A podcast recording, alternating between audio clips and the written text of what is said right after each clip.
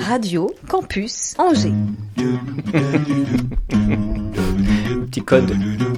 On a tous droit à l'erreur. L'Afterwork avec Olivier Pia. Et oui, les amis, bonjour et bienvenue dans l'Afterwork de Radio Campus Angers. Quel bonheur, quel bonheur de se retrouver, de découvrir un, parcours, une personnalité.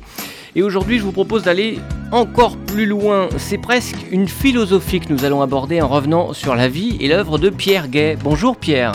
Bonsoir. Bienvenue, bonsoir si tu veux. Je suis très heureux d'avoir l'occasion de partager ce micro euh, parce que des parcours, non seulement un parcours, mais ici un héritage comme celui que tu portes sur les épaules est absolument passionnant.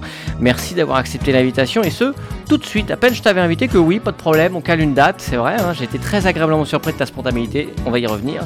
Et puis ce n'est pas un, un zoo, mais un bioparc que tu vas nous raconter aujourd'hui, sa résonance dans le monde entier. Euh, on n'est pas là pour observer des animaux enfermés, mais pour aider à prendre conscience, rendre service à l'espèce animale. La grande histoire d'amour entre les animaux et toi, ce sera certainement le fil conducteur de cet entretien. La réalisation est assurée de main de maître par Emma Schaff. Coucou Emma. Bonjour tout le monde. Comédienne, musicienne. As-tu déjà interprété un animal, Emma? Euh, en, en cours de théâtre, beaucoup et j'adore ça. Évidemment. Ravi de conduire cet Afterworld 275e du nom. Bah oui, on est des habitués de la maison. hein. C'est la 9e saison de l'Afterwork. Allons-y. L'Afterwork sur Radio Campus Angers. 103 FM, Internet, podcast, radiocampusangers.com. Et, et- et c'est vrai que quand on a échangé, c'est par les réseaux sociaux, c'est génial quand on veut ren- rencontrer et contacter des gens aujourd'hui avec les réseaux sociaux, c'est plus facile. Et c'est plus facile. Et tu m'as tout de suite dit oui, enfin ça a été l'échange s'est fait très vite, il fallait après caler une date, mais enfin t'es- t'es ouvert à au fait de parler du bioparc, c'est, quelque chose qui est essentiel? Alors, j'aime bien parler de toute façon. mais mais c'est vrai que j'aime bien parler de ce que je fais. Et puis, j'ai besoin d'en parler parce que euh, maintenant que j'ai un peu vieilli, mon fils euh, dirige l'entreprise et moi, j'ai une fondation. François. Un fonds de, François, François. oui, bien sûr. Un fonds de dotation Hmm. et, euh, qui aide des associations, des communautés euh, humaines. Mhm. humaines dans le monde entier et j'ai besoin d'en parler, j'ai besoin de mécènes, j'ai besoin qu'on me soutienne, j'ai- voilà, Mm. c'est important d'en parler effectivement. Des gens que tu as rencontrés tout au long de ta carrière, on va, on va revenir de- dessus évidemment. Je me demandais si on n'était même pas à deux doigts de l'action politique. Euh, bah, quand j'étais petit, j'étais étudiant Angers, j'ai eu droit à mes 68 quand même. Ça, ça a Donc, marqué ta, ta vie Bah, un petit peu, oui, oui, c'est vrai qu'on a été élevé. Bon, ça, je suis pas révolutionnaire, mais enfin, voilà, j'ai j'ai- Hmm. eu ça. On a grandi dans les années 70 avec euh, des idéologies, des, des- voilà, des envies d'aider, Ah sans doute, des envies. tu, es engagé ou c'est vraiment euh, Non, quelque chose crois- que tu suis et- Non, ça, ça marque quand même, Mm. malgré tout. Je sais pas, on a passé ma vie à écouter, enfin mes premières années de, de jeune adulte en écoutant Brassens, Brel, Ferré. euh, bon, bah forcément, ça, ça, ça Voilà. des Ron Baez, enfin. C'est pas un zoo, c'est plus un panier de crabes pour le coup, le, Je pas. le monde politique. Non, non, là, j'ai pas parlé de politique, j'ai parlé de chanteur. Ouais. Oui, oui, c'est vrai. euh, moi, je m'intéressais. Effectivement, je, je me posais la question si tout ce que tu fais aujourd'hui, de ce que tu as fait de ton parcours, et, de la, la- et, et- et cette, euh, et, et de la finalité, parce que tu as porté le bébé vraiment à bout de bras jusqu'à un Ouais. point quand même que euh, tu, tu vas dans le monde entier. Il y, a, y vraiment une action humaine derrière qui est extrêmement importante. Mais je trouvais que c'était limite à deux doigts. de- euh, quand je dis limite, c'est pas péjoratif, c'est à deux doigts de l'action politique, au sens Ouais. vraiment de, de porter. euh, Alors, pour certains des projets, il y a un engagement politique, effectivement. parce surtout que- maintenant qu'on parle d'environnement Ouais, énormément. on a un engagement politique effectivement parce qu'on on lutte dans, dans- dans beaucoup de pays contre des contre des alors comment les appeler Par des, grands groupes industriels, Mhm. l'agro-industrie. Je rentre du Pérou là il y a 3 trois quatre jours je sais plus et on Mhm. était on, on s'est battu vraiment là-bas violemment. Enfin il y a même eu des morts euh, Ouais. avec euh, avec des gens qui voulaient détruire la réserve qu'on a créée avec mes potes. c'était un peu Mhm. compliqué. Oui alors.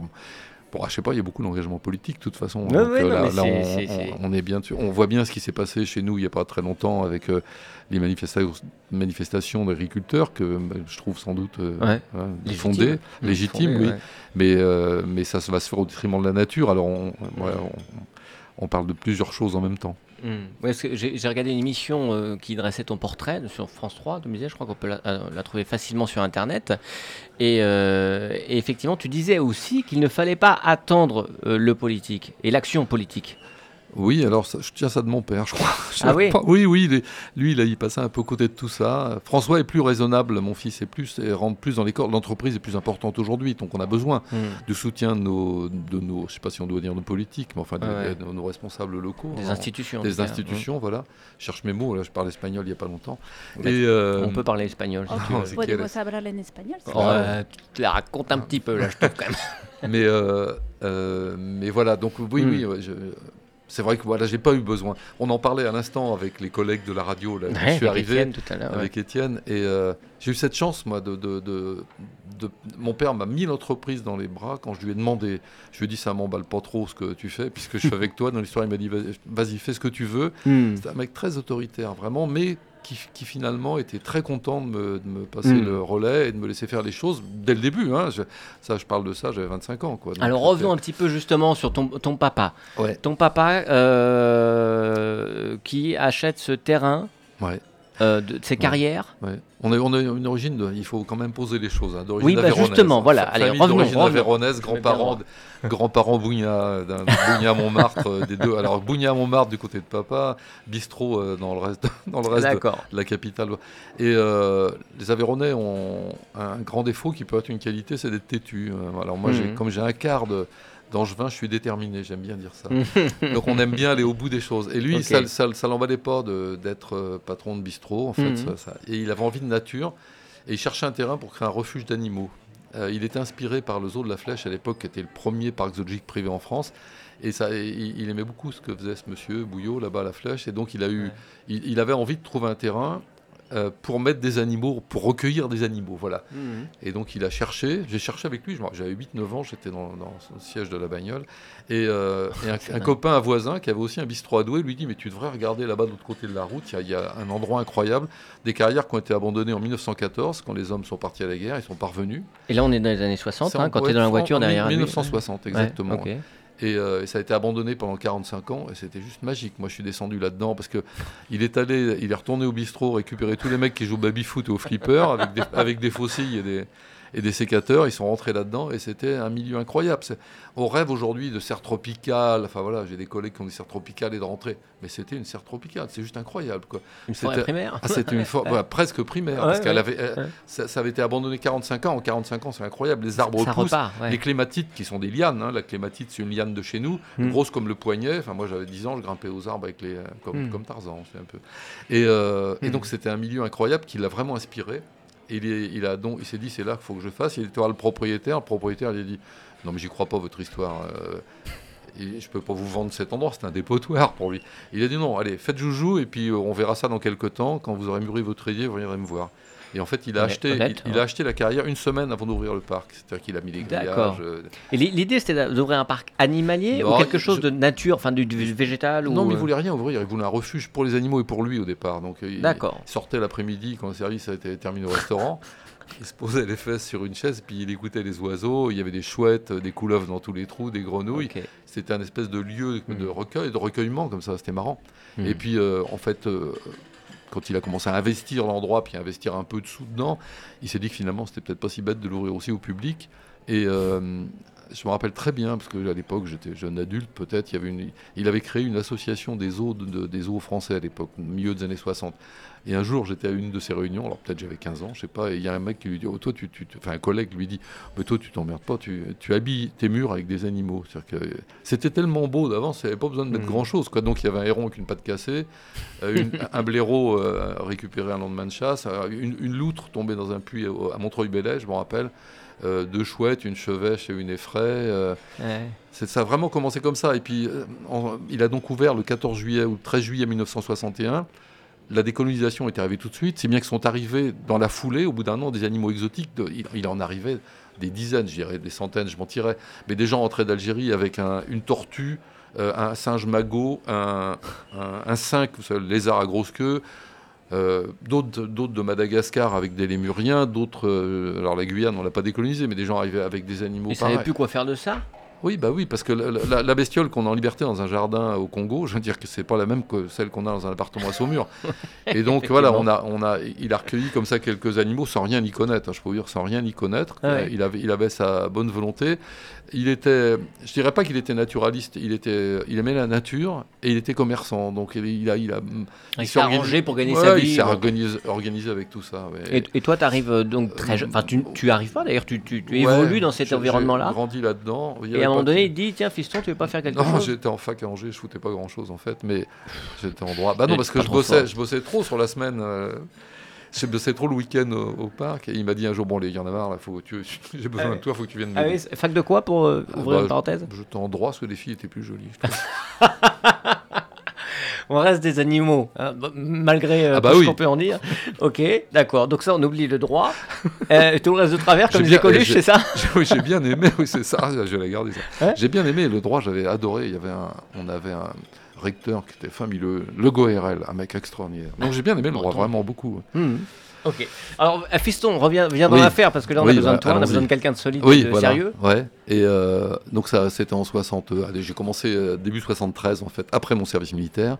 Et, et là, tr- et là très vite, un an ou deux, je me suis dit non, je peux pas faire ça de ma vie. Je peux pas être gardien d'eau, c'est pas possible. Quoi. Ah je oui. passe une ménagerie, parce qu'en fait, les animaux arrivaient. alors, on, on refaisait un petit, on faisait un petit trou dans le mur, on ouvrait une cage pour. C'est l'Arche de Noé, en fait. Oui, bah non, mais c'est Il y a oui, un mais- côté, Oui, euh, oui, c'est ça, oui, oui, oui. Non, mais c'est un peu ça, mais tristounette. Alors c'était joli, Ah, c'était joli, mais c'était triste, une ménagerie. Et donc, euh, moi j'aime bien parler, je le redis. Et donc le soir, le soir, il y a des gens qui visitaient le, le zoo et qui disaient Mais qu'est-ce que tu fous là-dedans C'est terrible ton histoire, tu vas pas passer ta vie là-dedans, les animaux sont en cage, etc. Et un jour, euh, et vraiment un jour, au bout de deux ans, en 75, mon père a fait une pneumonie. Ah. Et donc il était allongé là sur son lit, je le revois encore, il était pas prêt à me prendre, mais enfin, il était faible. Et je dis putain c'est là qu'il faut l'attaquer. Je suis allé le voir. Je...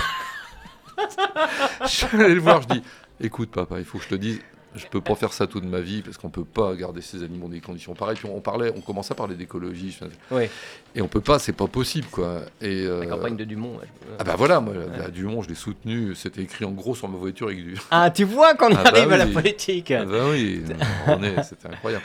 Et donc, euh, je je peux pas faire ça. Il me dit, écoute, c'est pas compliqué, si ça te plaît pas, bah débrouille-toi, je te laisse le truc, tu te débrouilles. Génial. Je sais pas, une semaine ou deux après, j'étais dans le train qui allait au salon de l'agriculture, qui allait à Paris, parce que je voulais trouver des grillages pour transformer les cages des lions en grands enclos, et ça a démarré comme ça. Et puis il a, il a vraiment, enfin bon, il- on se faisait une grande confiance, il a adoré faire ça avec moi, quoi. C'est- Hmm. Des choses qu'on voit quand on vieillit, puis il est, il- il est décédé malheureusement, et- Hmm. mais quand, ah, voilà, a, posteriori, tu dis putain, mais ça devait être un plaisir. Finalement, c'était comme un plaisir comme pour moi. Oui. Moi, je le trouvais des fois un peu lourd, mais Ouais, ouais, ouais. c'était mon père. C'est dingue de se dire quand on va là-bas, quand on, sait à quel point c'est euh, aujourd'hui énorme et euh, tellement varié, que de penser quasiment que tu es derrière chaque clôture, que tu es, là depuis le début et que Ah bah, chaque ouais. endroit tu l'as réfléchi, peut-être pas dessiné, J'ai j'ai très vraiment entouré, passé, cas- à partir de ce moment-là, j'ai passé, euh, j'avais souvenir de, de militaires à, à Fontevraud et à Saumur où on faisait des marches forcées là le long des chemins et j'avais repéré à l'époque tous les cailloux inté- intéressants, des troncs d'arbres morts et tout. Et donc j'ai passé des années après avec le camion. déco, C'était de la déco alors pour Ouais, aller c'est chercher. ouais Bah, en fait, l'idée c'était de faire rentrer la nature dans les enclos. Il fallait, moi, mon idée c'était ça, Mm. et c'était d'aller chercher des troncs d'arbres tombés dans les champs, des, des rochers qui étaient bizarres, qui avaient été sortis des champs, qui étaient là, qui servaient à rien, des plantes. Euh, à l'armée, j'avais un copain qui était ingénieur agronome et qui faisait pousser des orchidées à, côté de à côté de Paris et il m'a dit mais tu sais qu'il y a des orchidées, il y en a en France. Alors j'ai découvert les Mhm. orchidées sauvages à l'époque. Personne ne, sa- ne connaissait. Enfin, c'était- il fallait être scientifique et botaniste pour s'intéresser aux orchidées d'Europe. Et, euh, et donc j'ai appris plein de choses comme ça et j'ai ramené, j'ai ramené tout ça dans, pour enrichir les parcs. J'ai appris par exemple que, que mm, si tu as des lions, alors maintenant c'est des grands enclos, on peut mettre ce qu'on veut, mais si tu as, si, si as des animaux assez volumineux et puis euh, qui peuvent détruire, on va dire un ours, un lion, allons-y, un tigre, et si tu veux mettre de la végétation dans leur enclos, ça va jamais marcher parce que forcément ils ont besoin de jouer, de s'occuper. Donc tu leur mets un arbre, ils vont le détruire tout de suite. Par contre, si tu mets un caillou ou un énorme tronc d'arbre au milieu de l'enclos, et puis que tu mets des graines de tout ce que tu veux de palmier euh, autour, ça va pousser tout seul, et finalement ça pousse assez vite. En quelques années, il y a un arbre qui est là, auquel ils ne toucheront jamais. Hmm. Parce qu'il est venu tout seul, c'est assez marrant. Donc c'est des choses que j'ai appris euh, Hmm. à l'époque. On a créé, enfin j'ai contribué à créer l'association des zoos européens. J'avais créé un groupe comme ça d'intérêt botanique. Bon maintenant c'est devenu une grosse entreprise, Hmm. mais euh, pour, pour essayer de partager ça avec les gens, je trouvais ça vachement bien, parce que moi j'étais un directeur de zoo un peu atypique. J'ai un directeur de zoo qui était parti de zéro. Là, on passe de la ménagerie au zoo déjà. Oui oui, non Bon. mais voilà, non, Oui, mais oui, pour, non, mais pour si, dire comment les choses, comment les choses, comment les choses Dans, sont. dans ton parcours, c'est bien. Ouais, ouais. Et euh, pour alors suite de la ménagerie, en soix- tout, tout ça c'était en quelques années. En, l'année 77, j'ai fait plusieurs rencontres incroyables. euh, notamment un, le directeur du zoo de Mulhouse, qui était un vétérinaire qui avait beaucoup travaillé en Afrique et qui, euh, qui, qui, lui voyait déjà que les parcs zoologiques pouvaient contribuer à la sauvegarde de certaines espèces menacées, que l'élevage ex situ en captivité pouvait aider à sauver une espèce animale. Il avait ça et j'ai eu la chance de le rencontrer. Il était venu visiter à la fontaine et ça m'avait intéressé. Et puis euh, un jour, il y a, il y a un, monsieur qui arrive, s'appelait Michel Terrasse. Et Michel Terrasse, avec son frère, ils ont créé la protection des rapaces en France. Ils ont, ils ont travaillé à la création de la loi sur la protection de la nature en 72. C'est des administrateurs de la LPO, enfin voilà. Hmm. Et, euh, et Michel Terrasse vient à Douai-la-Fontaine, il me dit Ah, dis donc, j'ai appris qu'avec ton père, là, vous avez mis des vautours dans une carrière. Et euh, nous, on a l'idée avec mon frangin de les réintroduire dans le Massif central, dans les Cévennes, en France, d'où ils ont disparu entre les deux guerres. Ah, Je lui dis, mais c'est incroyable ton histoire. hein. Il me dit, oui, eh ben, ça, va être la prom- ça va être le premier projet de réintroduction d'une espèce sauvage dans la nature. C'est-à-dire que les Américains, ensuite, ils ont réintroduit les condors de Californie, les ferrets à pieds noirs, enfin, il y a eu des tas d'exemples ensuite. Mais ça, c'était la, toute première idée de réintroduction. Et ce type-là me dit ça à moi qui suis un employé de zoo, gardien de zoo, hein, alors que lui, c'est un grand naturaliste. Et il me dit ça en me, et en, en me disant qu'il allait les réintroduire dans l'Aveyron. Alors ça, ça sonnait aussi vrai. bien Oui, chez moi, donc c'était intéressant. Voilà, donc ça c'était la deuxième personne. La troisième, c'était un boulanger de Lyon qui était passionné de, de aquariophile, un mec éclairé, qui avait un goût incroyable pour la nature, qui visite le parc et qui me dit Bon, vous êtes gentil avec ton père, vous avez un beau, un beau zoo, mais vous n'avez rien compris au truc. Euh, C'est pas, c'est pas ça un zoo aujourd'hui. Un zoo, ça doit se dédier à la conservation d'espèces menacées. Va à Jersey. Donc j'ai pris ma femme, mon fils sous le bras, ou les deux d'ailleurs à l'époque, peut-être bien, il y en avait déjà deux. On est allé à Jersey, j'ai rencontré Durel, Gérald Durel, qui est le frère de Laurence Durel, le- l'écrivain, qui était aussi un écrivain, et qui a créé un zoo à Jersey pour... euh, c'est un, un type qui a fait le tour du monde en bateau, en voilier, qui à chaque fois que chaque fois qu'il s'arrêtait dans une île, voyait que la, la nature se cassait la gueule. Dans les îles, c'est des milieux très fragiles, c'est petit, etc.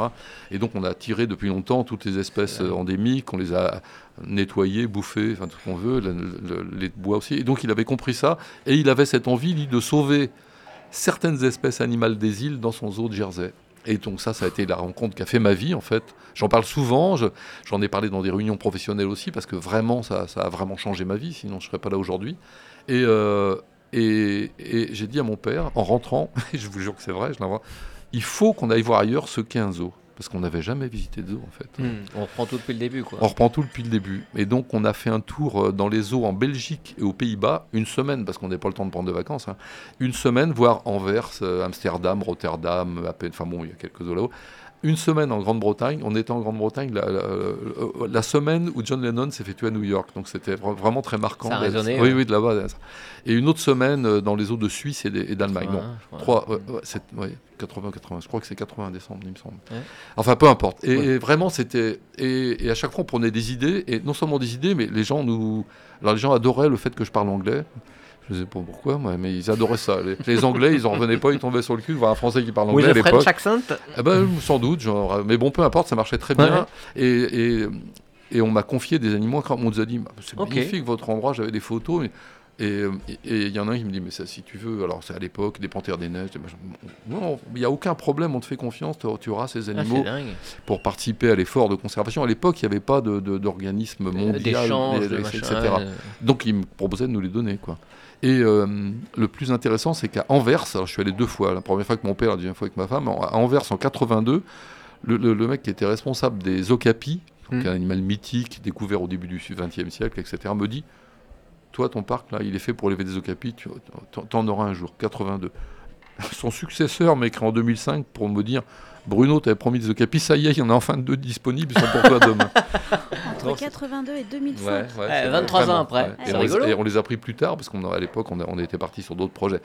Et donc ça, voilà, ça c'est une première chose. Et donc en quelques années, le début des années 80, on s'est retrouvé avec une collection animale qui était complètement focalisé sur les espèces menacées.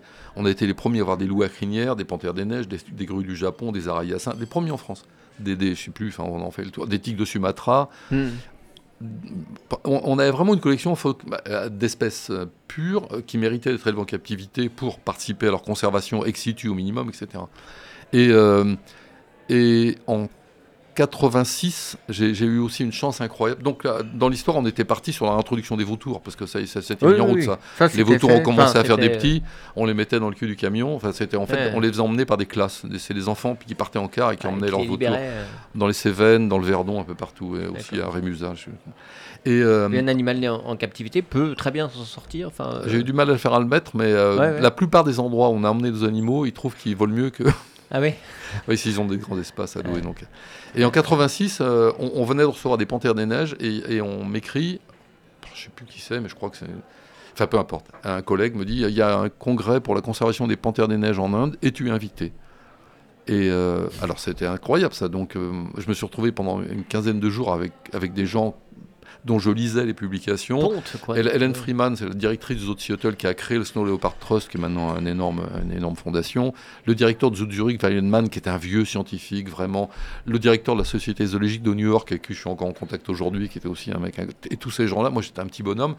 Et donc j'ai appris beaucoup. Et notamment, je me rappelle très bien, le dernier jour, du- le dernier jour du séjour, euh, Hélène Freeman me dit, tu sais, si vraiment tu veux persévérer dans la dans, la, dans le sauvetage, la conservation d'espèces menacées, c'est pas aux animaux qu'il faut que tu t'intéresses, aux hommes. La nature, elle est malade de l'homme. Donc Mm. si tu veux faire un truc pour l'espèce menacée, intéresse-toi aux humains qui la menacent, mais pas aux animaux. Les animaux, ils se démerdent sans nous. Et ça, ça m'a... Ça, ça a changé quelque chose. Ah bah complètement. Oui, oui. parce que c'était pas l'idée de Jersey. Jersey, Durel, c'est un naturaliste pur et dur qui voulait élever des machins, des trucs, pour peut-être les réintroduire dans la nature.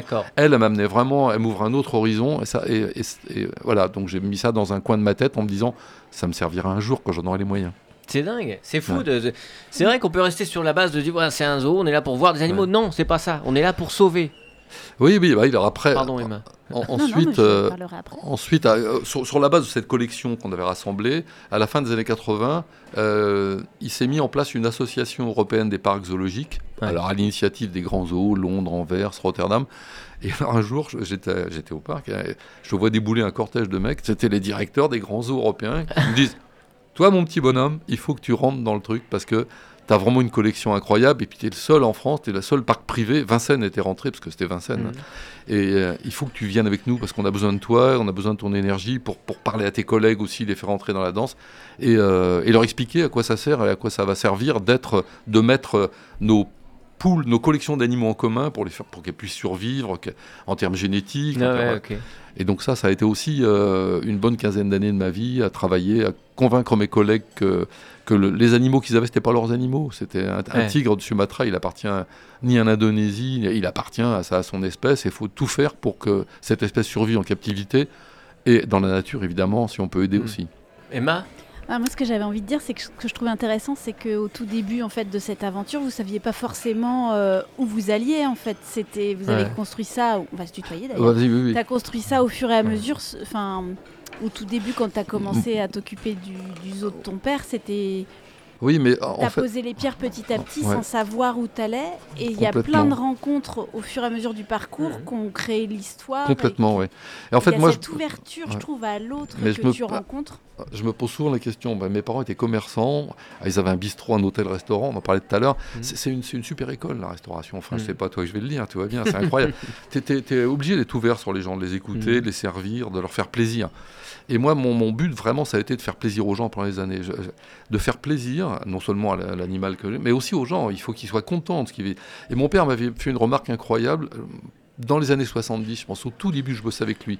Il m'a dit, tu sais, tu peux faire tous les sondages que tu veux, les Mhm. baromètres, pour savoir si les gens sont contents de notre travail. Il faut les regarder quand ils sortent du parc.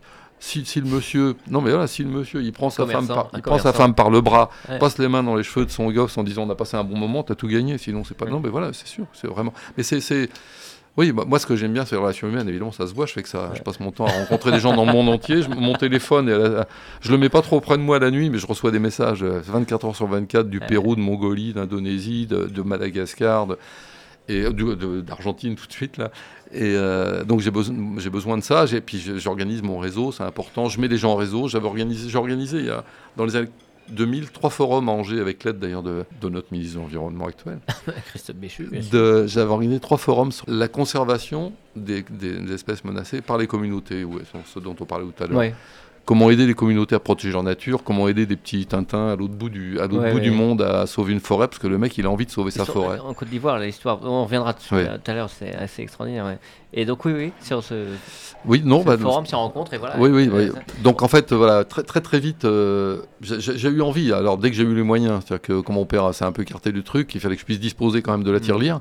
C'est pas grossier ce que je dis. hein. Mm. Non, il non, fallait non. disposer du budget pour Oui. pouvoir investir dans des projets. Mais à part qu'il n'arrête pas arrêté de grossir en plus depuis Oui, oui, bien 63 sûr. ans. En fait, et euh, 63 et ans, en ouais. fait, à l'occasion des 40 ans du zoo, je me suis dit qu'il fallait y aller, ça serait là ou jamais.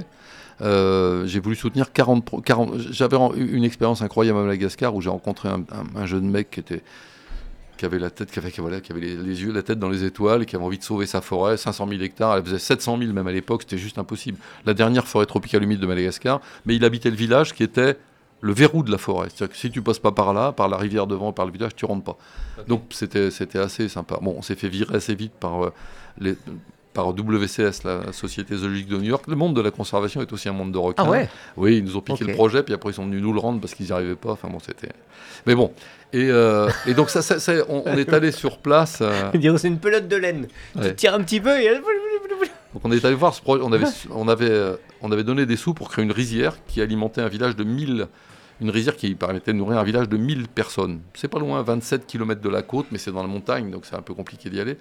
Et euh, au bout de deux ans, les, les copains sur place m'ont dit il faut que tu viennes voir ce que as fait, ce qu'on a fait avec tes sous. là, parce que Mm. C'est important, c'est vraiment ce que je voulais faire. Quoi. Donc on y allait, on a pleuré pendant 10 jours avec ma femme. On est resté C'est 10 jours. Ah bah ouais, c'était juste magique. Mm. Quoi. De voir ce qu'on peut faire en...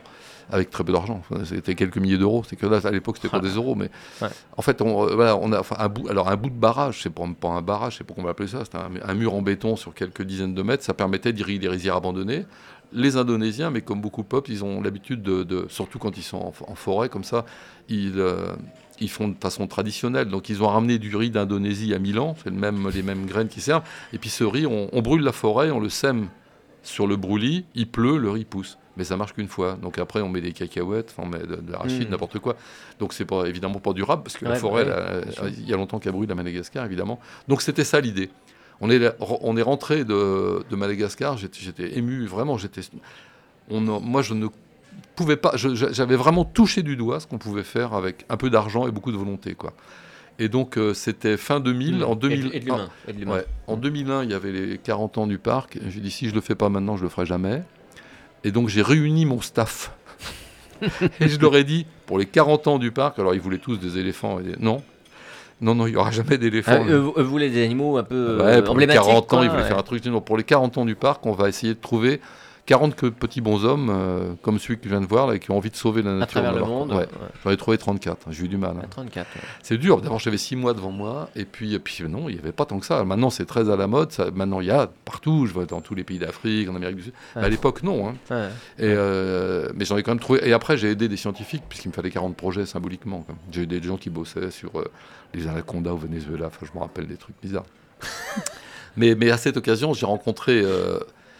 Euh, j'ai rencontré euh, plusieurs personnes qui ont vraiment marqué ma vie. Donc, c'est le groupe de Madagascar. Au Niger, euh, je suis allé voir ces girafes. Il en, il en restait 78 en, ari- en avril 2001. Je pense qu'aujourd'hui, on, a dépassé les- on a dépassé les 1000 individus. Ah ouais. Alors, c'est pas. Pas grâce à moi, je peux pas dire ça, mais c'est grâce au soutien qu'on a donné aux Ouais, populations, à l'attention qu'on a aussi qui Oui, font leur bah chemin, voilà, ouais. Après, sûr, les- ouais. les- le gouvernement nigérien s'y est intéressé. Non, c'était intéressant. Et puis euh, au Pérou, euh, au Pérou, on a, j'avais rencontré, euh, voilà, cherché un projet pour les ours à lunettes qu'on avait depuis quelques années euh, à Douai. L'ours à lunettes, c'est l'ours des Andes en fait. C'est un, ours qui est plus proche de l'ours des cavernes qu'on avait en Europe dans le temps, qui était végétarien et non pas carnivore Ah ouais. et, et ah, comme on, Comme on le voit, nous le présente aujourd'hui. ouais. ouais. Et, et donc on me dit, bah, l'amie allem- allemande qui gérait la population d'ours à lunettes en Europe me dit, écoute, il n'y a pas de projet de conservation aujourd'hui pour les ours à lunettes, mais j'ai une demande d'un Péruvien qui a envie de créer une réserve, donc euh, on lui a donné 1000 on lui a donné 1000 dollars pour faire un, pour organiser un petit congrès, un petit workshop là-bas. Si tu veux, je te donne ses coordonnées. Voilà, elle m'a donné ses coordonnées. Je suis parti là-bas sans savoir du tout où j'allais. Je savais même pas que Lima, c'était au bord de l'océan. Pourtant, j'étais bon en géographie, mais j'ai oublié. et euh, je je suis tombé sur juste un mec incroyable. Je viens de le quitter il y a trois jours. C'est resté mon ami. Enfin, on, on est très très proches. Et, euh, et lui, son idée, c'était de faire créer une réserve par une communauté. Parce que Mhm. quand il est allé les voir en disant il y a des ours là autour de cette montagne, il faut les protéger, les autres ont dit bah oui, mais nous on a autre chose à foutre, c'est pas no- nous, notre truc c'est de survivre. Il n'était jamais rentré un dollar de, de, de revenu dans cette communauté. Et donc ils lui ont dit bah, il, il a dit bah, si vous voulez, moi j'achète un bout de terrain, 100 hectares, puis comme ça je fais partie de la communauté, puis je vais vous aider à monter la réserve. C'était en 2000, novembre 2000, donc je suis arrivé six mois après. C'était la première aire de conservation privée du Pérou et d'Amérique du Sud. Aujourd'hui, rien qu'au Pérou, il y en a 150 qui ont été créés sur le modèle qu'il a, qu'il a mis au Ah, point. Non, c'est incroyable. Alors, c'est pas facile. hein, Il, faut... il y a de la bagarre. Il y a le mec à côté qui a une énorme plantation, Ouais, 1000 j'imagine. hectares de raisins, ouais. qui envoie des tueurs. Des tueurs. Carrément, des tueurs. Ah oui, alors il Ouais. envoie des mecs avec des pioches et tout pour tout foutre en l'air et puis récupérer 1000 hectares s'il peut. Mais Ah. euh, oui, euh, ils, ont, ils ont flingué un des, responsables du, du- du truc. Donc ça, c'est vraiment des rencontres. Et puis en Bulgarie, là, je montrais la photo tout à l'heure sur ma bande dessinée. J'ai rencontré, Mm. je, je l'avais au téléphone il y, a, il y une heure ou deux. Un garçon incroyable aussi. En fait, euh, ce que j'aime bien, non, non, C'est mais dingue. ce que j'aime bien, c'est que ces gens C'est génial, c'est génial. non, ce qui est formidable, c'est que ces gens-là ont des visions holistiques, hein, c'est des Ouais. globales des choses. quoi. C'est qu'ils pensent pas seulement au petit piaf. Alors moi, il il y a un truc qui me fait horreur, c'est, ce qui m'énerve, c'est le mec qui tique. J'ai vu un oiseau rouge à queue bleue, là, je l'avais pas vu, je l'ai vu, je suis content. Bon, c'est sympa, mais ça fait pas avancer le monde, quoi. Et, euh, et ce que j'aime bien, c'est ces gens qui pensent à tout, qui, qui ont une vision globale. Et, Enfin, ils pensent Hmm. à la nature de leur pays, mais aussi à, à- à la façon dont survivent les communautés qui vivent là au milieu de nulle part. À ceux d'à côté, puis ceux de demain. Ouais, Ouais. ouais, ouais. Et ça, ça, ça, ça, je trouve ça. Et, et- et mon copain Emilian en Bulgarie, il a vraiment aussi cette vision. On, on, a- on se rend pas compte aujourd'hui, mais euh, le pays, les pays où je viens d'Amérique du Sud, là, il y a encore aujourd'hui des compagnies minières qui ont besoin d'un truc. L'État envoie les automitrailleuses Hmm. pour dégager les communautés. Donc tu, tu bouges où on, on Oui, pousse. c'est assez rapide. C'est assez Comme, euh, rapide. et là, euh, on, travaille aussi avec des Awaruns en Amazonie, de l'autre côté de la cordillère, c'est pareil. Alors les Awaruns, ils rigolent pas. hein. Si on y va, qu'on les emmerde un peu, ils, ils tirent dans le tas avec les flèches. Mais les peut- autres, les autres arrivent avec les mitraillettes, donc c'est Est-ce qu'on peut pas souhaiter aux- aux animaux, euh, euh, en- en- c'est un peu ce que tu disais tout à l'heure en substance, je crois. Est-ce qu'on peut pas souhaiter aux animaux, à la nature, en fait, la destruction de l'homme? Ah bah non, moi, je suis- moi j'aime bien les humains. Puis les filles sont belles quand même. Depuis la fac, rien n'a changé, ça c'est super rassurant. non, je plaisante, mais non, mais c'est vrai. Non, mais moi j'aime bien. mais La preuve, j'aime et- j'adore parler, partager. Non, mais j'exagère évidemment. Ouais. Mais euh, pff, on a foutu un sacré Ah, bazar, quand on a- même. oui, bah, parce qu'on a En un monde basé années, sur la consommation. Oui, oui, il a vraiment, depuis ça s'est accéléré depuis la Seconde Guerre mondiale, mais c'est la consommation 100 ans, qui a. On le voit bien chez nous, comment la consommation a changé les choses, comment ça, ça a complètement changé les comportements. Quand j'étais étudiant à Angers, mais nous passions des nuits entières à parler de politique. Hmm. Des nuits entières. Et pas parce qu'il y a eu mai 68, parce que c'était dans l'ADN de la jeunesse de parler de politique. C'est aujourd'hui. De les- s'intéresser aussi. Ouais, de s'intéresser. Alors, c'est, une évolution naturelle. Moi, je dis, je dis rien, je critique pas plus que ça. Mais aujourd'hui, on partage sur nos, euh, sur nos Android, sans doute. Enfin, Ouais. on a- on et le tien, il marche, oui, que ça. Bah, t'as vu, moi, j'ai des trucs et toi, tu l'as pas. Enfin, voilà. Ouais, ouais, c'est possible. C'est d'autres passions. Il faudrait regarder l'aventure, c'est l'aventure à nouveau pour euh, se remettre Ah euh, oui, dans, bon, dans ça, tout- c'est top. Dans toute cette époque-là. C'est- Ce, ce mec appelle quand même les animaux par leur prénom quand il Oui. se balade dans son parc. Bah, c'est important. Il faut pas, il faut pas trop calquer non plus. hein. Il faut pas, il faut pas trop calquer. Le, le, le- je vais pas faire trop d'anthro- d'anthropomorphisme, quoi. Non, mais bon, c'est normal. Ils attendent. mais- C'est mais bon, intéressant. c'est quand- toujours un plaisir pour toi de te balader dans le Ah parc. bah oui, euh, mais quand tu- je fais alors je fais le tour moins souvent aujourd'hui parce que je fais autre chose. Ouais. Malheureusement, je suis plus au bureau, mais quand je faisais le tour plusieurs fois par jour, les animaux ils reconnaissent ton pas. Il n'y a même pas besoin de les appeler, ils savent que c'est toi qui arrives forcément, Hmm. comme comme nos chiens, nos chats, enfin nos animaux domestiques le savent aussi. Hmm. Ou le perroquet derrière la porte qui dit c'est toi. Non, c'est le plombier, c'est le même. alors j'ai quand même, ah, ah, oh, j'ai quand même amené un petit truc du Pérou. Ah, que- qu'est-ce que c'est? Du alors, Pérou? Oui. C'est Ah oui, non, je vais vous dire. Parce qu'au Pérou, on cherche des tas de moyens de- d'aider la nature. Et parmi les moyens qu'on a trouvés, il y a une coupe de football, par exemple. Donc, euh, tous, les, tous les hameaux de la communauté qui a cette réserve, euh, Ouais. pendant quatre mois, ils font un tournoi de foot tous les dimanches. Les adultes, les hommes adultes, les femmes, les, les- les enfants. Enfants. euh, euh, et, ils font, un- et donc, dimanche dernier, dimanche dernier, euh, pas ce dimanche, non, pardon, il y a- huit jours, Mm. on a fait la clôture. Et la... Donc, le, le football est là pour faire prendre conscience euh, aux gens. On fait des discours, on leur remet un ours en bronze. Enfin, il y a toute une histoire, ça par ça.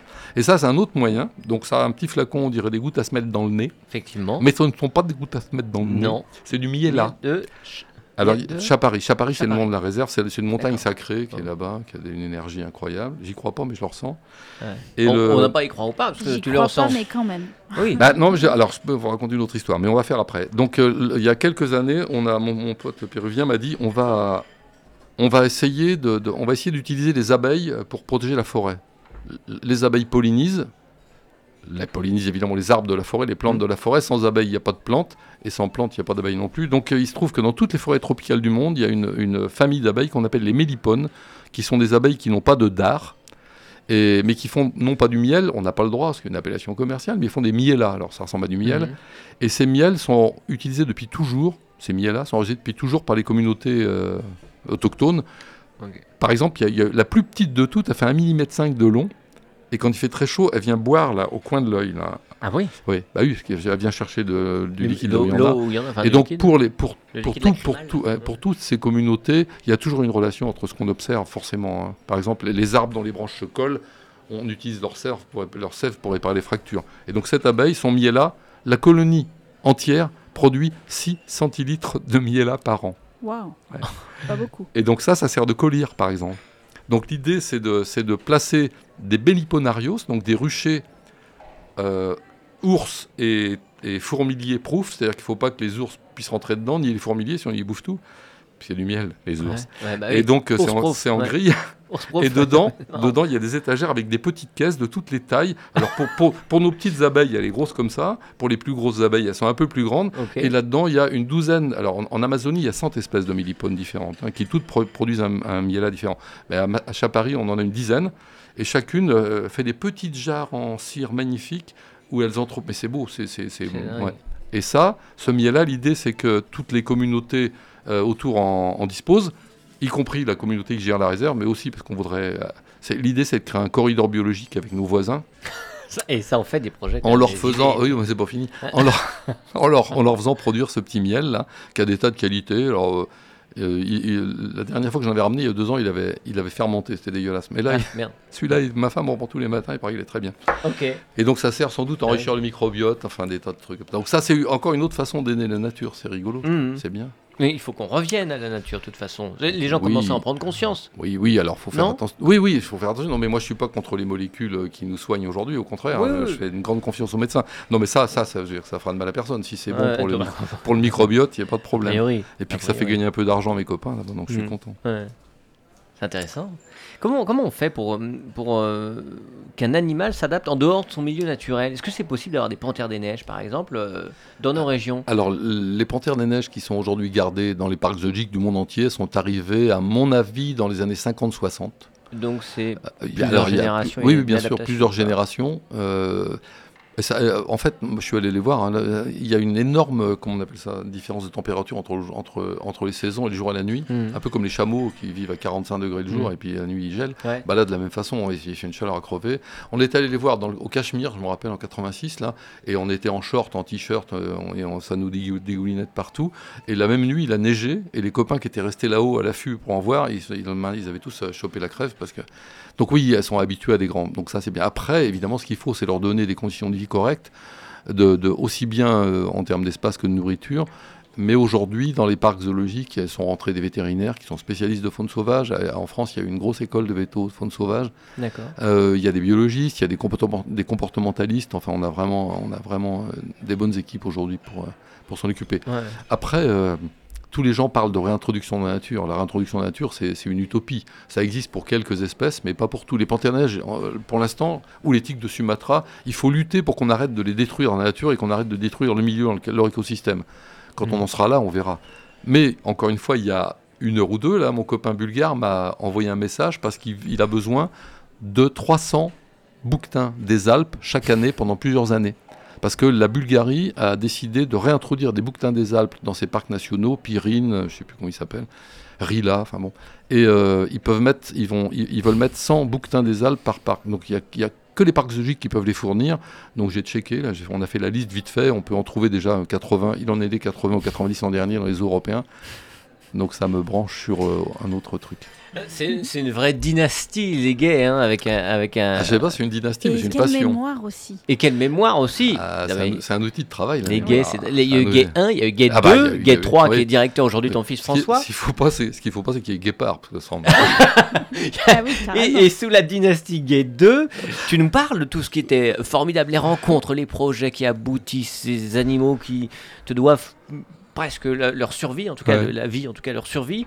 Euh, Est-ce qu'il y a eu des échecs, euh, des choses qui passent pas, qui restent en travers de la gorge ou des regrets? Euh, Alors, on, a eu un accident très grave à Douai, hein, il, y a, il y a 25 Oui, on est ans. fin des années Ouais, 90. fin 98, ça, ça a été quand même terrible. C'est aussi, euh, ça m'a permis d'avoir le culot d'aller plus loin. Ça m'a donné le courage pour aller plus loin. Parce que, je je sais pas si je dois le dire, mais survivre à ça, il fallait. Ouais, pour rappel, une famille se baladait. Ouais, les- ouais, les- et- et Il y a un, enfant qui a été tué par un jaguar. Un jaguar, et- voilà. Mes filles qui avaient le même âge, étaient dans le parc au même moment. Enfin, Hmm. voilà, c'était un truc. C'est un accident, évidemment. euh, Ouais, ouais, bon, mais c'était. On a. On a eu cette chance incroyable que, que les parents de cet enfant ont tenu à nous voir, à parler ensuite. Enfin bon, ça a été- Mais, euh, mais il fallait faire quelque, Hmm. chose, quelque chose. Donc ça, ça a été un traumatisme énorme. Après, dans nos projets, non. euh, les- les- les- il n'y a pas franchement. Y a, il y a- alors, je pourrais parler d'échecs en essayant de rajouter une espèce particulière dans la grande volière sud-américaine. On a mis des condors et puis j'ai dû les enlever parce qu'ils emmerdaient tout le monde. Non, mais c'est pas Ah, un échec. oui, ouais. d'accord. Oui, Ils sont repartis dans d'autres parcs zoologiques. A une espèce que tu aurais aimé euh, euh, euh, voir euh, repartir, enfin repartir en tout cas, voir, ne pas voir disparaître par exemple, et, et- Alors là, par exemple, en ce moment, on a un léopard de Java. au Enfin, parc là, à la maison, au Oui, oui, ouais. oui. Il se trouve que depuis longtemps, on a, on s'intéresse pas, on n'a pas des animaux du monde entier. Par exemple, il n'y a pas d'animaux Mm. d'Australie. Bon, il se trouve qu'il n'y a pas d'éléphants, il n'y a pas de grands singes non plus, ni de dauphins, bien sûr. Mais, mais euh, on, a décidé, enfin, j'ai décidé il y a quelques années déjà de, m'intéresser à quelques zones, parce que sinon, on peut, on peut pas, si on veut aider la nature, on peut pas aider le monde entier. Donc, les animaux du Sahel, par exemple, les girafes, elles viennent du Sahel, nos girafes, les gazelles du Sahel, euh, certaines espèces, les tortues du Sahel, ça, on, on Mm. s'est polarisé là-dessus. Et, euh, et donc, ça y est, j'ai perdu la question. Euh, Excusez-moi, patron. Bah, sur, les, les- les- sur les échecs, une espèce Oui, par exemple, oui, que tu n'as pas pu euh, aider à faire. euh, Non, mais j'aurais. Alors, le, pérenniser. le- le léopard Java, en l'occurrence, ce qui m'intéressait, c'est l'Indonésie et les îles indonésiennes, en particulier Sumatra et Java. Donc, Sumatra, il y a longtemps qu'on a des tigres de Sumatra, depuis 40 ans, hmm. 83, et on, a, on soutient une très belle équipe à Sumatra qui travaille sur la conservation du tigre. Et le, ti- le léopard Java était aussi très menacé. Donc, on, voulait, on soutient une, une ONG à Java qui, a, qui fait des comptages dans les réserves naturelles, qui organise des congrès des directeurs de parcs. Bon, ça n'existait pas avant. C'est vraiment nous qui avons initié ça. Et donc, euh, j'aurais bien aimé avoir une femelle léopard de Java pour avoir des petits, mais malheureusement, euh, il, alors, il y en avait très peu en Europe et il en reste encore moins aujourd'hui. Je crois qu'il reste trois mâles. Et puis en Indonésie, il y a eu un problème avec cette espèce. Mais bon, on est en train de bosser aussi là-dessus avec l'UICN. Mais bon, j'ai- j'aimerais bien redémarrer Mhm. l'élevage de cette espèce en captivité parce qu'elle est intéressante et, euh, et que c'est un bon moyen de. de- de- le, le léopard de Java, c'est une. C'est une façon de- d'aider les écosystèmes de cette île, aussi bien les rhinocéros de, de Java que d'autres. Mhm. Quand, quand on paye des patrouilles dans le parc du Jongkulong, où, où vivent les 80 derniers rhinocéros de Java, on travaille autant pour les, pour les rhinocéros que pour les, pour- que pour les léopards. Pardon. Hmm. Que- que- tout à l'heure, je disais dans l'introduction, et j'étais pas loin de la vérité, c'est une philosophie en fait. Tout ce que Euh, tu conduis depuis que tu es euh, à la tête de. Ouais, je- je- oui, bah, je sais bien. On a, enfin, j'en sais rien. Non, là, les, les jeunes qui travaillent ou l'équipe qui travaille autour de moi, ils aiment bien parler de la- notre philosophie. Oui, je pense que oui, on a, on a réussi en plus à imposer euh, notre façon de voir à nos collègues français et sans doute européens. Moi, ça, ça me, j'ai- jamais, j'ai jamais été à l'aise dans le milieu associatif au niveau européen parce qu'il faut parler anglais, que ça, ça me pompe l'air de. Enfin, il y a des langages techniques. et On je- se souvient que tu parles anglais quand même. oui, hein. mais c'est c'est le- non, mais moi, c'est- moi, je fonctionne avec les émotions. Moi, je fonctionne avec l'émotion. Et, et tu, moi, je sais pas traduire Ouais. ça en anglais. C'est- Donc je- t'es un animal aussi, toi. Oui, oui, oui, je fonctionne comme ça. ouais. Ouais. Ouais. Non, donc alors j'ai un peu de mal avec ça. Mais, euh, mais on a réussi quand même à motiver beaucoup. Le, le collègue suédois qui était avec moi au Pérou il y a 15 jours, enfin, avec qui je, je reviens, il est, moi je suis étonné qu'il me connaisse à ce point-là, qu'il admire Mm. ce que j'ai fait. Ça me, je n'en revenais pas. Quoi. Je- voilà, j'étais trop con- Il a 65 ans en plus. Qu'est-ce que c'est quoi ton métier? Le métier que tu, tu vas passer la main maintenant, mais comment tu peux résumer ton métier?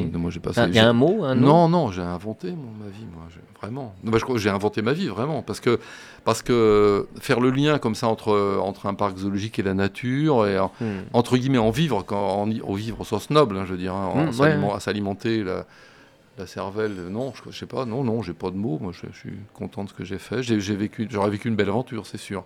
Puis, puis j'ai eu de la chance qu'autour de moi on me soutienne, ma famille, enfin mes enfants, euh, mon, père, je sais pas s'il comprenait bien ce que je voulais faire, mais si quand même sans doute, il adorait voyager. Alors, je voyageais, rencontrer des gens, donc il m'a aidé là-dedans, quoi.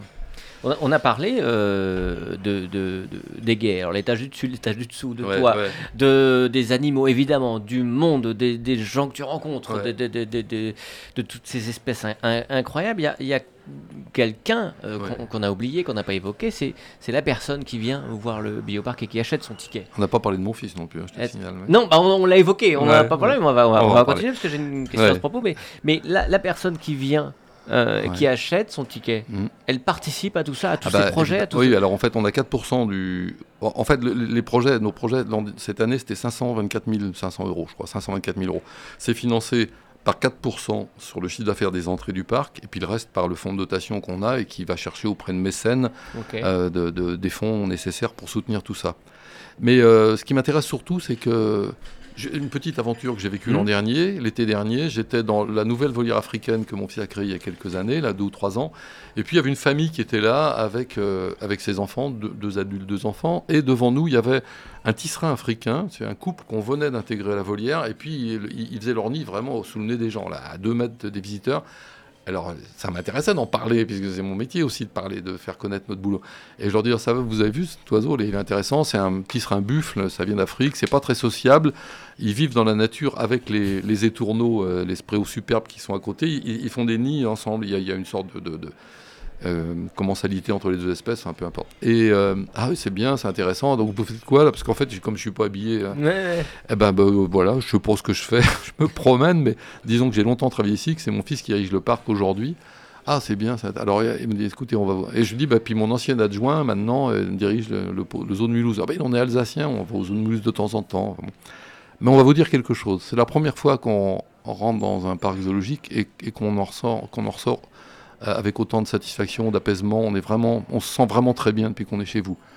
Bon, bah ça, c'est une belle récompense. hein. Ouais, C'est- en fait, c'est, moi, c'est ça ce que je veux susciter. Je- on en a parlé tout à l'heure, hein, cette espèce de satisfaction, de bien-être que les gens peuvent ressentir Mm. à pas voir l'animal s'emmerder dans une cage. Quoi. Ça, Mm. ça, je voudrais pas. On- j'ai, vécu ça. hein. Mon père avait des animaux qui s'ennuyaient, on les a virés, enfin, on les a déplacés, mis ailleurs, agrandis, donnés, confiés à quelqu'un. Non, c'est pas les, les grands singes. Quoi. C'est, c'est juste trop- un grand singe en captivité, c'est juste impossible. Quoi. Ouais, bah ouais, ouais.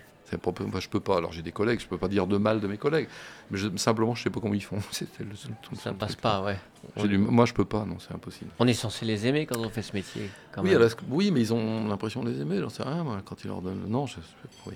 Et le bioparc, alors demain, avec François, avec Eh ben, euh, alors, les gens qui l'entourent, euh, avec Non, ses je- projets aussi. J'ai cette chance, euh, j'ai deux garçons et trois filles, et mon fils aîné, il, il avait envie de ça depuis le départ. Le cadet, il est chanteur d'opéra, il fait une super carrière, donc faut Ah, pas compter sur lui. Oui, il chante dans le monde entier, il fait une belle carrière. Donc euh, fallait pas compter sur lui dès le départ. Et François, on savait pas comment se rejoindre, c'était un peu compliqué. On, on s'est séparé de sa maman, on s'est- marié très jeune et séparé très jeune en fait. Et euh, François cherchait vraiment euh, par tous les moyens comment nous rejoindre. Et euh, il- Mhm. le dessin, il, est un peu, il est un peu artiste. Et en fait, un jour, et, bon, j'ai rencontré quelqu'un qui m'a conseillé une école de paysage. Et je lui dit, ça, c'est un truc pour lui. Donc il a fait une école de paysage, il est architecte paysagiste.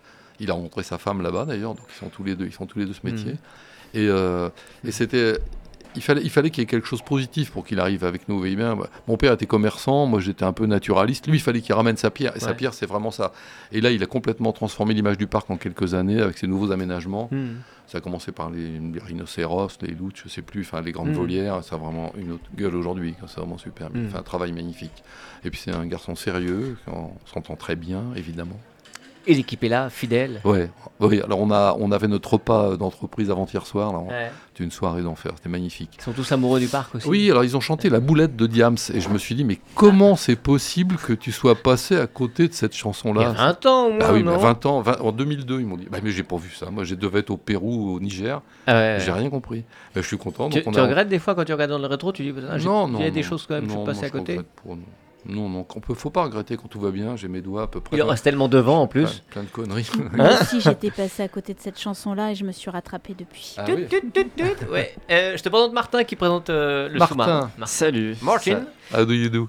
Salut, Bah. Qu'est-ce Le sous-marin à 18h avec au programme. Bah, d- déjà, je je te présente que... Pierre Gay, donc euh, de Louis Lafontaine, directeur. Très- très heureux, Martin. L'ancien directeur, parce que maintenant c'est François. Bah, ench- du enchanté. Zoo Bioparc. On s'est un peu croisés tout Ouais. à l'heure. tout à l'heure. ok. A- Alice a eu, a eu peur de toi, je pense. Elle, elle a pas voulu venir dans, dans l'afterwork. C'est normal. Il n'y a, que Pierre qui assume apprivoiser jusqu'à maintenant, Moi, j'ai pas peur hein, non plus. Ouais, mais enfin, il y a une vitre quand même qui pas. qui te protège. Ce soir, dans, dans le sous-marin, on sera avec Cubby. Cubby, c'est un, un jeune artiste de l'équipe Espoir du Shabada. Il a sorti Ah oui. un, un projet euh, fin janvier et il y a une release partie, euh, c'est la semaine prochaine au, au Folies Angevines. Et puis euh, en, en seconde partie d'émission, on sera avec les acteurs de, de, de- c'est- je crois que c'est une pièce de théâtre. hein. C'est, Alice qui a été voir ça hier, de la fif du samedi soir. Euh, C'était pareil hier au, au Folies Bon, bah, c'est Angevines. sûrement l'insta, tout ça, oui. Ouais. Ouais, Mais c'est voilà, c'est Encore une belle un- émission. Un sous-marin plutôt chouette qui nous attend à 18h. Parfait, on essaiera de rendre. Là, je veux dire à Martin tu as vraiment une voix radiophonique. Ah, c'est trop mignon. Ah bah non, vraiment, je trouve ça sympa. Je, je suis désolé. euh, Non, ça t'inquiète t'enlève pas, rien. non, pas du tout. Mais alors toi, t'as une super voix, ça. Ah oui, C'est pour ça qu'il faut écouter Ah. le sous-marin à 18h. Allons-y. Allons-y. Merci beaucoup, Martin. Euh, et, tu sais, le dos à dos, tu te souviens? Oh ouais, ça c'est une musique, une ambiance. On se met un petit peu euh, dans une, une, une pénombre où euh, je vais te poser quelques questions, Pierre, et je te demanderai de répondre du tac au tac. C'est pour encore mieux te connaître, mon enfant. Tac au tac, tac au tac. Si tu avais trois mots pour décrire cette journée-là, celle du 15 février 2024, Trois mots pour découvrir cette. Ouais, Putain, pour la terrible, décrire. ça. Qu'est-ce que. Euh, plein de bonnes nouvelles aujourd'hui. euh, pour le fonds de dotation. J'ai eu des, Ah. des- ouais, plein de bonnes nouvelles, des- de, de nouveaux contacts avec mon pote bulgare, euh, une émission sympa avec Olivier, que je ne connaissais plus. bienvenue, Pierre. On en a trois, ça y est. On a... non, bah, c'est vrai, ça fait trois. Il un, deux, pas trois. compter. Bah non, le mec c'est pas compté, non, c'est sûr. Moi aussi je suis dans l'humain. hein. Euh, si tu devenais, allez, une, jo- une journée, tu, tu es une, tu, tu es une femme, pardon. Oui. Que Qu'est-ce que faire tu ferais de cette journée? Ah la vache. J'irai pas me faire épiler les jambes, hein, ça c'est très douloureux. Euh, ah, J'essaierai d'être très copine avec ma propre femme. Ah, pour, ça- pour avoir tous ces Je secrets. sais pas, non, je- non, non. les-. Oh non, non, les secrets, ça va, on arrive. Attention, on apprend des trucs dans ces cas-là. Oui, je sais bien. ouais. Très très certainement. Ton dernier coup de cœur Allez, que ce soit, je sais pas, une expo, un livre, un Euh, film, une musique, à part Diams, mais. Euh, euh, dans l'avion, dans l'opéro, j'ai lu, on une copine m'a offert un bouquin qui s'appelle Humus. ok. Euh, oui, ça, parle, ça parle d'humus et de vers de terre. Et j'avais un peu peur parce que je, je suis pas très client des choses très techniques, etc. sur l'écologie. On m'offre beaucoup de bouquins sur l'écologie, ça peut être très barbant.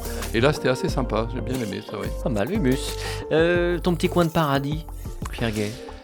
Alors, euh, j'habite à Douai-la-Fontaine dans une, dans une maison qui avait construit un pavillon euh, qu'a construit mon père dans les années 60, mais euh, qu'on a, qu'il a su préserver. Et autour de chez moi, il y a des chevreuils, des renards, des blaireaux. Euh, Hier soir, il y avait des dizaines de crapauds qui s'apprêtaient à pondre dans, no- dans notre mare, dans notre étang là. Ça, ça, me- ça me réjouit bien. Et puis, euh, j'ai eu la chance de pouvoir acheter une maison en Espagne parce que j'y j'y emmenais des oiseaux chaque année. Et donc, euh, on se partage entre la France, l'Espagne, et là-bas, c'est aussi euh, mon coin parce que, ouais, un petit coin de paradis avec des cactus. Il y a beaucoup de cactus. Ils me piquent les salauds, mais oui. Et en arrivant là-haut devant Saint-Pierre, qu'est-ce que tu aurais à lui dire? Qu'est-ce que lui pourrait te dire, à ton avis? Saint-Pierre, qui c'est C'est un, cousin. eh ben, euh, j'ai un copain africain. directement au paradis, c'est j'ai un copain africain qui euh, sculpte au parc depuis plus de 20 ans. Il s'appelle Ah oui. Omar. Ouais. Il sculpte du bois. Hmm. Et il y a quelques années, il m'a offert une statue d'Ogon, une copie de statue d'Ogon.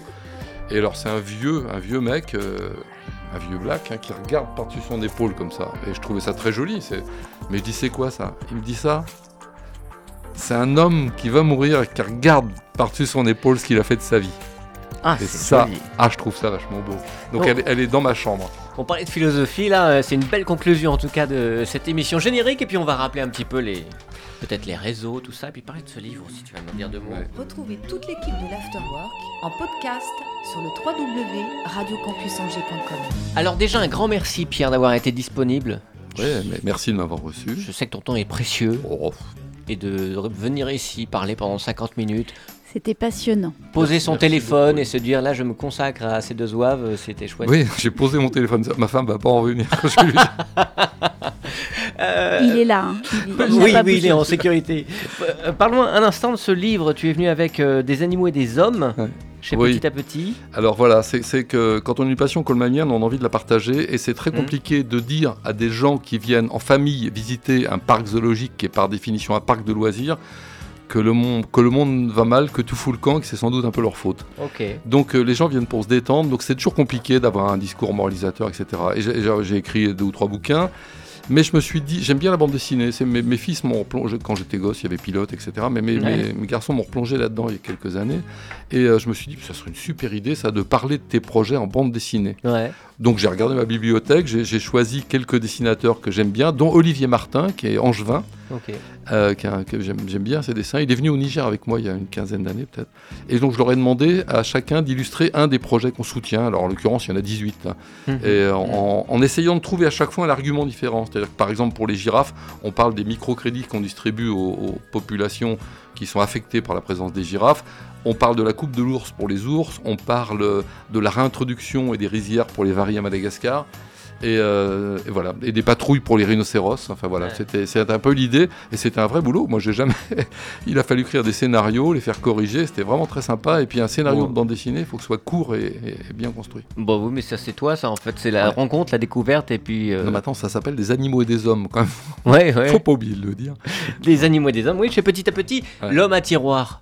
On n'arrête Ouais. pas. On parle d'un truc, puis en fait, il y a un autre tiroir qui Bah s'ouvre, et puis pop, pop, pop, pop, pop, et ça dure comme ça. Et, Et c'est leur tourne pourtant. Et leur tourne, je sais bien ce que tu veux me dire par là, Emma. On est déjà en retard. Merci Pierre, merci Emma d'avoir été là.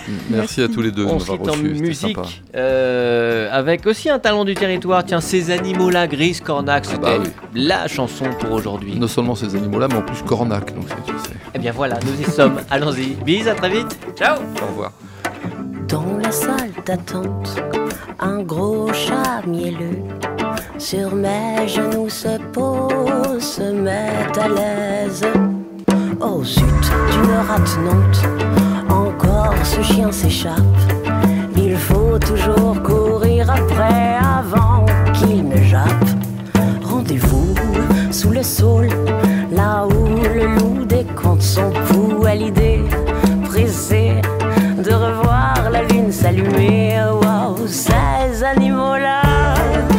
font ce qu'ils